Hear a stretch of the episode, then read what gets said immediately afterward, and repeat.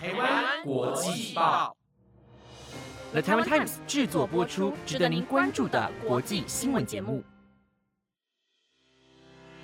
欢迎收听台湾国际报，我是子云，马上带您关注到今天五月二十号的国际新闻重点。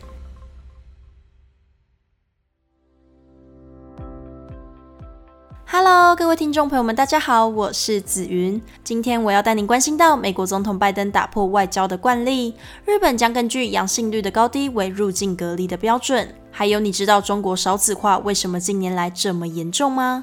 如果听众朋友们对以上的新闻有兴趣，那就跟着我继续听下去吧。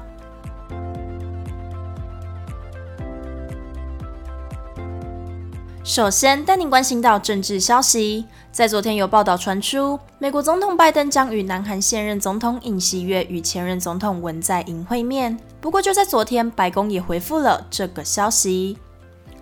美国总统拜登预计在二十号，也就是今天开始他的出访行程。在今天，他计划来到了南韩。而在前两天就有报道传出，拜登除了要与南韩新任总统尹锡悦会面，还要与南韩前任总统文在寅会晤。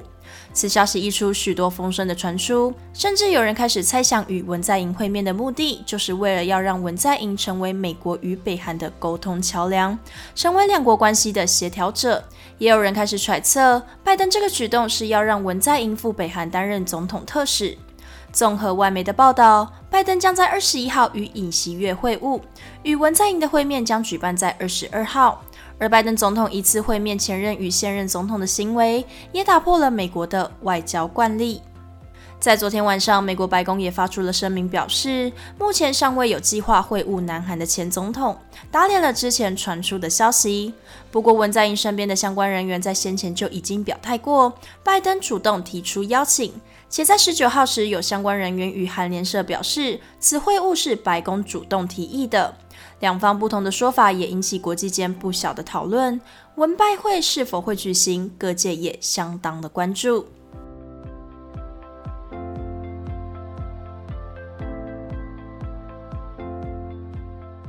接下来带您关注到五俄冲突。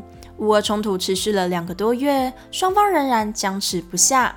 而在昨天，有国家再次援助了乌克兰，提供乌克兰相当足够的军事援救。乌俄冲突来到今天，已经来到了将近第三个月。在二月时，俄罗斯以非军事化、非纳粹化为理由入侵了乌克兰，展开了一场极为冲突的大战争，也是二战以来欧洲最大规模的侵略战争。在战争的期间，许多国家纷纷表态了自己的立场，其中乌克兰也获得了许多盟友。也有许多国家、店家等等都急着与俄罗斯切割关系，甚至对俄罗斯展开了经济制裁，希望透过这个方式停止战争。另外，长期以来为中立国的芬兰与瑞典也重新审视了自己原本的立场，在五月十八号时不顾俄罗斯的威胁，申请加入北约，也将共同采购军事的武器，加强国家的防卫能力。而昨天，澳洲也宣布了消息，将再次救援乌克兰，抵御俄罗斯的入侵。根据半岛电视台的报道，《澳洲日报》指出，澳洲政府决议将提供丛林巨蛇装甲运输车、十四辆的装甲运兵车、辐射监测、个人防护装备以及医疗用品等等。众多的军事援助中，超过了约台币五十九亿万元，其中也包括了澳洲公民的捐赠。澳洲国防部长表示，也将会继续寻找进一步军事援救的机会，期盼冲突能赶紧的结束。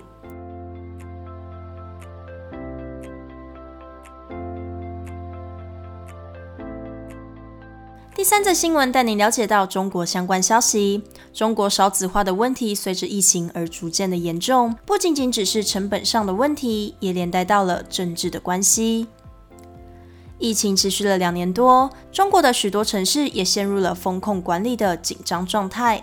学生们远距教学，家长们居家办公，在家繁琐的事情越来越多，也影响到了生孩子的问题。而疫情的肆虐不只是单一造成中国少子化的原因，中国少子化的问题在五年前崩盘，从二零一六年的顶峰达到一千七百八十六万后，到去年下跌到一千零六十二万。许多医院的产科纷纷关起门来，或是被兼并，可见中国少子化的严重性非常的可怕。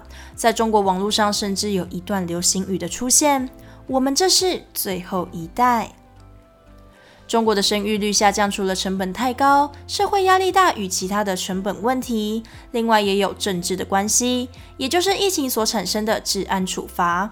如果不遵循规则，将会影响到三代。虽然这只是中国相关执法人员无意间所说出的言语，不过在现实生活中，确实有国民遭遇到这种状况。少子化的危机不仅仅成为国民的压力，许多医院也遭遇到生存的危机。外界也期盼在疫情过后，能提升中国的生育率，脱离数字崩跌的惨况。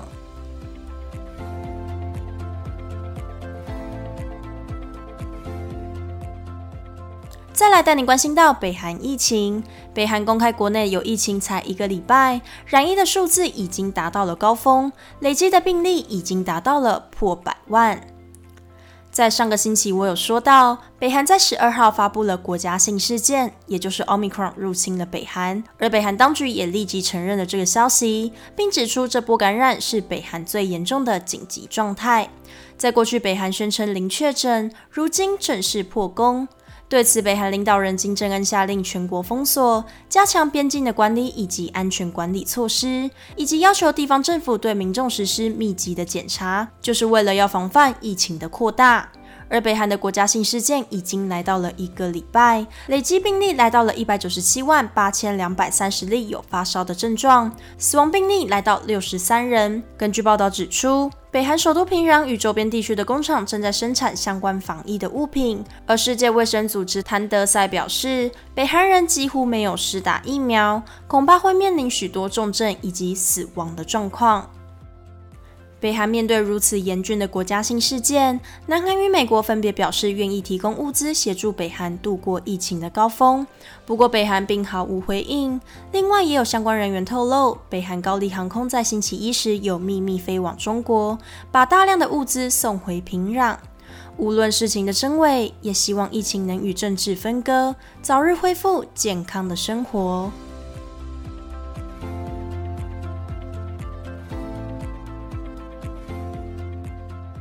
最后带你了解到日本相关消息：日本疫情逐渐的降温，许多旅游业者逐渐脱离跌落的惨况。日本相关的防疫措施也渐渐的放宽，走向恢复正常的生活。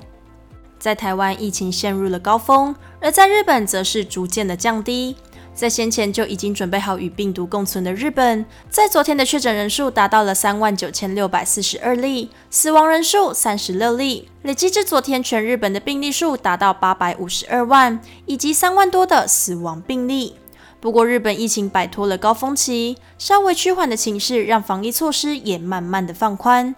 根据日本富士新闻网的报道，日本政府预计在六月一号提高每日的入境人数，从原本的一万人调整至两万人，其中也将依照入境时的病毒筛检阳性率的程度为基准，将分为高、中、低的国家。例如美国等阳性率低的国家入境，无论是否接种疫苗，都不用接受检疫隔离；阳性率中等的国家，则是只要在入境前施打三剂的疫苗，就可以不用检疫隔离。最后，阳性率高的国家同样维持现行的边境管控。而这些消息都还在进行相关的讨论，不过也给予了许多民众一抹曙光。以上是今天的台湾国际报。本节目内容由 The Taiwan Times 制作播出，感谢你今晚的收听。听众朋友们晚安。不知道听众朋友们知不知道今天是什么日子？没错，就是五二零。五二零是什么呢？就是我爱你嘛。那不知道听众朋友们有没有跟自己亲爱的男朋友或女朋友，或者是家人一起出去外面吃饭呢？诶，还是不要出去外面吃饭好了。最近疫情太严重了。有没有跟你的男朋友或女朋友或家人一起联系感情呢？那我呢，当然是没有啦。但我有跟家人一起在家里吃饭，也算是一起庆祝五二零吧。那我自己是觉得说五二零这个日子，不只是只有我爱你的意思，还有我饿了的意思。所以听完我今天的国际报之后，如果没有跟你的爱人说我爱你的话，赶快去冰箱拿一个东西来吃吧，因为今天你最有资格吃。天哪，这是什么荒谬的理论？好啦，那希望在五二零这天呢，大家可以好好跟你的亲人啊，或是家人好好的相处。那不管是五二零还是五二一还是五二二，你们都要收听台湾国际报哦。我是紫云，我们下礼拜五再见喽，拜拜，我爱你哟。